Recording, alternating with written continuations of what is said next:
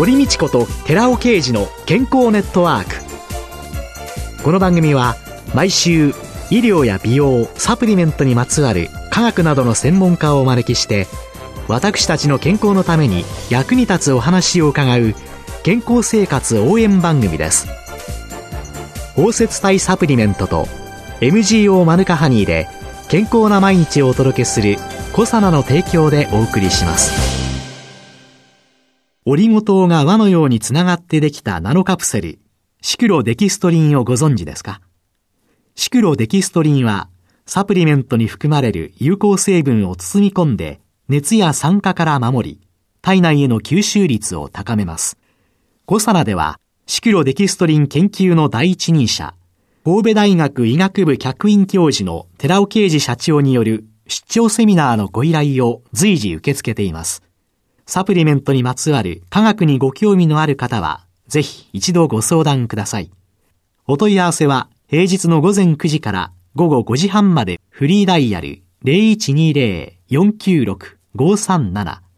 フリーダイヤル0120-496-537寺尾刑事のシクロデキストリン出張セミナーのお知らせでした。こんにちは、堀道子です。今月は鶴見大学副学長で、歯学部教授、歯学博士の前田信子さんをゲストに迎えて、航空ケアと健康テーマにお送りしています。先生、2010年に、ここは歯磨きなんかの研究に関するレポートを公表されてますけど。実はその後、それを商品にしまして、ここは歯磨きを作っていただいて、作るところと販売するところはちょっと違ったんですけども、なかなか作るに適した物質を見つけるところまでは割と簡単にいけるんですけども。ココアがいいぞっていうところまではいけた。で、ね、ココアどんなにいいかっていうことを言うところまでいけたんですけども、歯磨きを作るとこまでもそんなに難しくなくいけたんです。はい、ところが、売ることになると、これがまた全然別の問題ね。はい、で、結局、好んで使ってくださる方もいらっしゃったんですけども、なかなか売る方がうまくいかなくて、今、一旦ストップしております。あ、そうなんですはい。ただ、再開してほしいという方たちもたくさんいらっしゃるので、また、もう少しグレードアップした形で、ここの歯磨きは、リニューアルした状態で、また商品としてお届けできないかなというふうに今頑張っております。パワーアップして帰ってはい。はい。その他に商品化というのでは何か？はい。マヌカハニーを使った商品が、これも形になりました。はい。蜂蜜というのは、ハニーというのは素晴らしい食品で、以前ですね、新聞のなんかその健康欄のところで、はい、日本の話ではないんですけども、ええ、蜂蜜が喉の感染症ですね、咽頭の感染症にすごくいいということで、うん、トローチなんかにそういったものが入ってたり、蜂蜜のそのキャンディみたいなものを作っているということで、あるところでしっかり調べたそうです。はい。蜂蜜だけを入っているものと、蜂蜜にその抗菌性のある化学薬品を入れたものを含めて、まあ、二重毛検法というんですか、調べたところですね、はい、蜂蜜だけで十分抗菌効果があるということが分かったというちっちゃな記事を読んだんですね。蜂蜜と、蜂蜜に抗菌剤をプラスしたものと比較したら、はいはい、比較したら蜂蜜だけで十分な抗菌効果が出ているという、そういう結果があると。蜂蜜は素晴らしいというちっちゃなちっちゃな記事を読んだんです、新聞で。えー、で、その時に私、はあ、蜂蜜ってすごいんだなと思ったわけです。えー、で、たまたま、マヌカハニーという蜂蜜をですね、抗菌性を調べてほしいという仕事が舞い込みまして、はい。蜂蜜の種類たくさんあるのご存知ですか？あ、もうね、そのお花によって。はい、お花によって。いろいろ、ね、味も違うし、お値段も違いますしね。はい、香りも違うしということで、手に入りやすいものから、まあ、例えばアカシアだとか、クローバーだとか、はい、その混ざってるものだとか、はい、それから手に入りにくいものも含めて、10種類近くの蜂蜜を集めて、用意ドンで抗菌作用を調べたんですよ。はい。マヌカハニーがダントツ。ダントツぶっちぎり1位。ぶっちぎり1位。はい。実は、それと同じぐらいに抗菌性のある蜂蜜実は別にあったんですよ。ええ。何だと思います？何でしょうね。あまりこれがそんな蜂蜜と思わないものですよ。でも花なんですね。花。うん。アカシアとか桜とか、レンゲとかはごく普通のものではなく。蕎麦とか。そうです。蕎麦です。蕎麦の花の蜂蜜が、すごく抗菌性が高くて、マヌカハニーに匹敵する。あら。だから蜂蜜によって随分抗菌性に強弱があることが分かりました。じゃあ、蕎麦をね、地方で作って、蕎麦あんまり売ってないですよ売っね。てないです、売って。でも北海道に行くとね、なんで出てきたかって言ったら北海道に行ってお土産でもらって。あそうですか はい、買ったから。お味どうでした？癖がありませんか？ちょっと癖があります。うん。マヌカハニーもちょっと癖があるんですよね。ええこれが抗菌作用が非常に強い。はい。もうダントツぶっちぎりですね。はい。そうすると商品につながった、今ね、ちょっと手元にあるんですけれども、液体歯磨き、マヌカハニー配合ということで、これは実際には薬事法上の問題とかいろいろあるから必準剤になるんですかね。そうなんですね。はい。でも実際には抗菌作用があります。かなりある。医薬部外品で売っていいというところまで検査したんです。で、予防効果とかそういうのは歌えるということで、そうです法律上にね。はいですから、歯周病とか口臭とか歯槽膿漏とかはい。効果があるという。効果がある。で、これが蜂蜜の他にエッセンシャルオイルが3種類入ってるんですけども。ええこれがですね、やっぱりそれぞれに抗菌性を確認をしていて、しかもこのエッセンシャルオイル3種類の組み合わせというのは、欧米で古くからうがい薬として使われている組み合わせなんです。ああ、先人の知恵というのはすごいですね。すごいです。ね。抗菌性調べたわけでもないのに。はい。口腔ケアってことになると、口内炎とか、はい。そういうようなので苦しんでらっしゃる方はいっていうのなんかに、いいんじゃないですかね。ねえそれと、お口が乾くドライマウスの方、女性に多いんですけども、その方たちがちょっとお口きれいにしようと思っても、アルコール入ってるものが主流なので、ノンアルコールですから、お口に非常に優しい。よくうがい薬、線香剤、ドラッグストアとか薬局、スーパーにも売ってますけれども、どうしてもメントールだとか、アルコールだとか、入ってますよねね、口ゆすいだ後にスッというのを期待する人がいる。うんでもそれは口内炎がある人いや、染みますものね、まあ単純に。ダメですし。で、私、あの、薬剤師ですので、はいあの、抗コリン作用のある、うん唾液が出ない薬っていうのが、お薬の副作用で唾液出ないっていうのたくさんありますよもう本ね。当にあるんですよね。うんだから高齢者の方たちは、もういつも口の中がですから清潔が保たれない。うんうんうんで、また狡猾を感じにくいなんていうのもあるので、高齢の方にこういうのをお勧めできたら、おすすめしたいですね、ではぜひ。前田先生がこの中にその蜂蜜とか、ヨーロッパですかそういうのところでの昔からのレシピのうがいのアロマよっておっしゃいましたけれども、その自然なものに天然素材というのにこうこだわったり、それを利点として考えられる背景っていうのは一体何なんですか？やっぱり安全性ですね。科学的なものではなくて、天然物の中でもまあきちんと調べないと、害を及ぼすものもあるんですけども、まあそういったこともちゃんとやりながら、安全性ということ、それから身近にあるということで、一つ一つ見つけていきたいと思ってます。今やってるのが、キウイとえのきのエキスというのを、いろんなところから、まあ別々のところですけど頼まれて、ええ抗菌性を調べてます。いろんなものがあるんですね。いろんなものがあります。だから、もしかすると、私たちが自然に食べているものっていうのは、本当はそういう薬用効果があって、で、体が欲して食べてるっていうことは、もしかするとあるんじゃないかなっていうふうに思いますね。知らないうちにうん、ちゃんとそういうものを取っている。そうです。だから、体の要求してるものを聞けば、例えば今日なんかこれ食べたいなっていうものがあるとすれば、もしかすると、例えば馬だとか犬だとか猫だとか、餌を与えててもその辺の草とか食べたりしますよね。はい。人間はそう、そういう野生性は失ってますけども、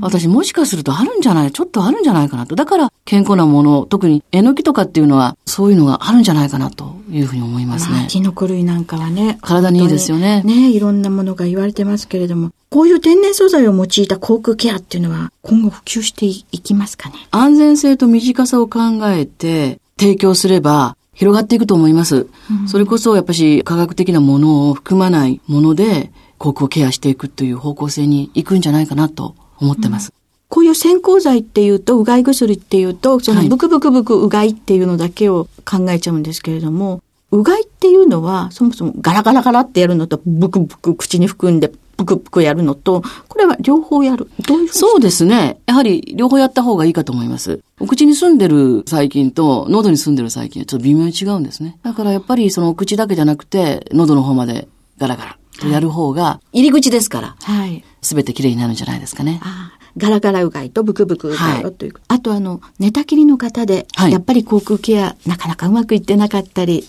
するんですけれども、うん最近その肺炎での死亡率というのが脳卒中での死亡を追い越しちゃいまして、ね、誤嚥性肺炎っていうのは、口の中が汚れてたものが肺の方に行っちゃって、そうです。なくなるってことですよね。はい、そうすると、こういうものを、そういうその高齢者の口腔ケアっていうんですか、うがいできなくても、こういうので拭き取ってあげるってどうなんでしょうか、はい、お口からも全然物を食べれなくなって寝たきになってる方でも、口の中の菌は口から物を食べる人と同じぐらい、あるいはそれ以上いるんです。で、私たち、口を使ってないと歯を磨かなくてもいい、うがいしなくてもいいというふうに思いがちですけども、えー、そうするとどんどんどんどん口の中に菌が増えてしまって、えー、唾液の中にもたくさんの細菌が普通よりも異常にあって、しかも誤嚥してしまうと肺炎になってしまう。はい、だからそういう方こそ本当は口腔のケアをですね、しなければいけなくて。はい。えー、で、その方たちはうがいできませんから、はい、デンタルタオルって言って、ちょっとこう湿り気のあるものがあるんですが、それで拭き取ってあげたり、あるいはスポンジで歯の、あるいは粘膜をきれいにするものがあるので、はい、そういったものにこういった薬用のあるもので、湿らせて、拭き取ってあげたり、あるいは含ませてあげたりっていうことで、かなりきれいになると思います。もうみんながそういう意識を持って、口腔ケアをすることによって、誤嚥性肺炎なんかも、防ぎたいと。ある程度防げる。で、今実は、開業の先生方とチーム作って、新潟の方のそういう施設に口腔ケアを積極的にやろうっていうことで、でも、介護する方たち本当に大変なんですよ。毎日毎日、時間に追われ、おむつとかしてたりすると、そういったことの方が手がかかるので、どうしても口腔ケアの方には時間が取れなくなってしまう。うでも気にされてるので、その口腔ケアの時間を短縮して、簡単にして、介護する方も、それから介護を受ける方も幸せになれるような方法がないかなっていうのを、この4月に始めたばっかりなんですね。また、年内10月に1回、そして来年も行く予定なので、そこでのいろんな取り組みを経験したらまた違うお話ができるかもしれませんけど、やりたいと思ってます。そしてそういう形が作れれば、うん、そういった航空ケアをやってる学会でお話をして、どんどん取り入れていただければなと思ってます。はい。できたら先生、そういう発表を航空の司会の先生方対象だけじゃなくて、薬剤師に向けたところでも話していただけると、はい、まあ、それも機会を与えていただければね、こういうものを積極的に商材として扱っていこうとか、あるいは在宅に行った時に、ちょっと歯医者さんにつなげていくというね、また薬局の役割っていうのも、はい、そうですね。本当にお互い助け合っていかなきゃいけない部分がたくさんあると思います。ね、これから本当に地域包括ケアの中で、いろんな形で連携できたらいいなと思ってお話を伺いました。ありがとうございました。今週のゲストは、鶴見大学副学長で、歯学部教授、歯学博士の前田信子さんでした。来週もよろしくお願いします。よろしくお願いいたします。続いて、寺尾刑事の研究者コラムのコーナーです。お話は、小佐奈社長で神戸大学医学部客員教授の寺尾啓二さんです。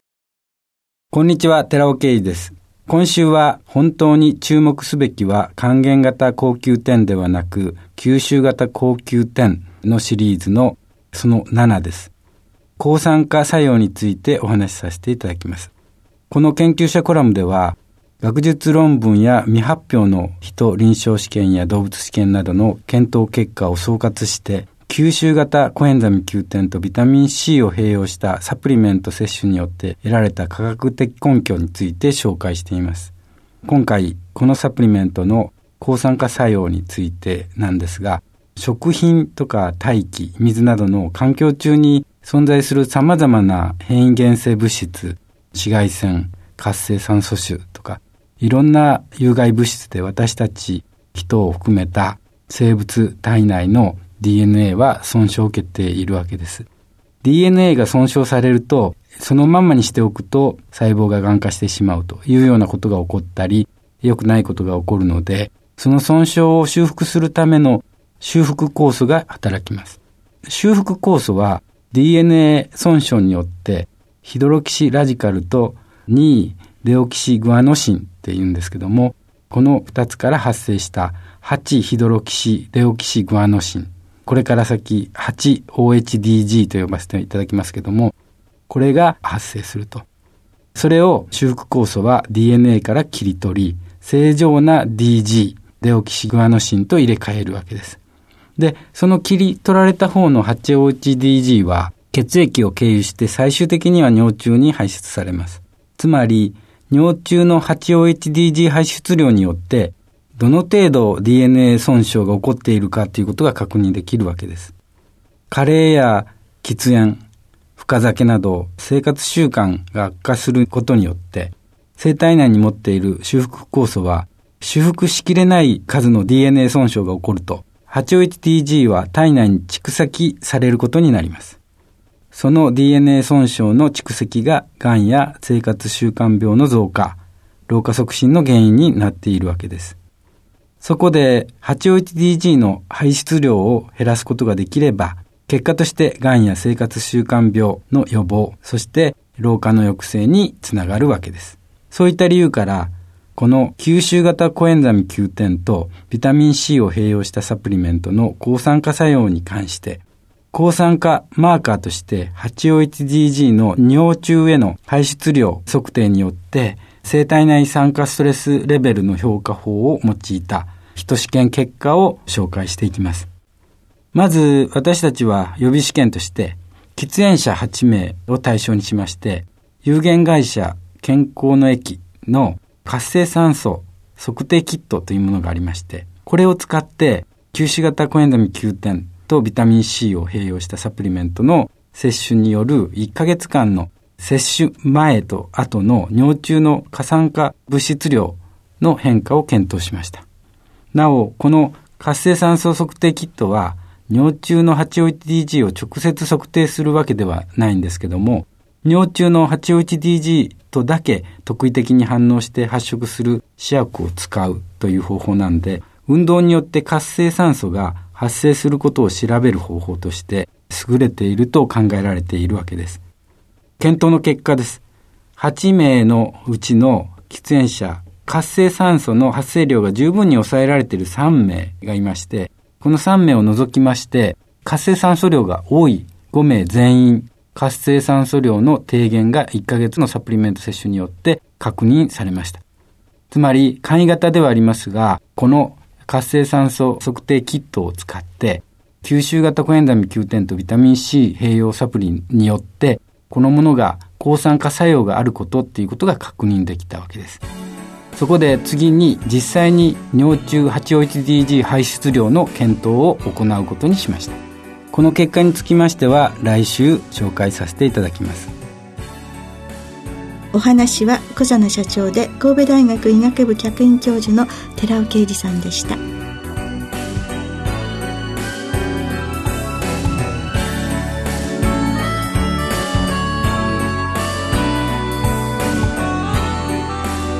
ここで小佐奈から番組お聞きの皆様へプレゼントのお知らせです。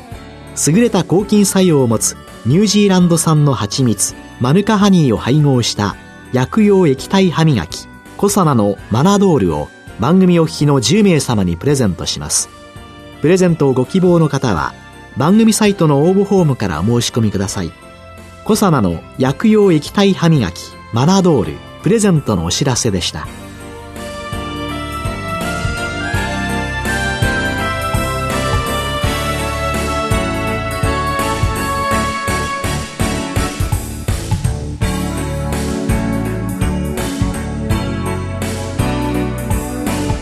堀道子と寺尾啓二の健康ネットワークこの番組は包摂体サプリメントと MGO マヌカハニーで健康な毎日をお届けするコサナの提供でお送りしました。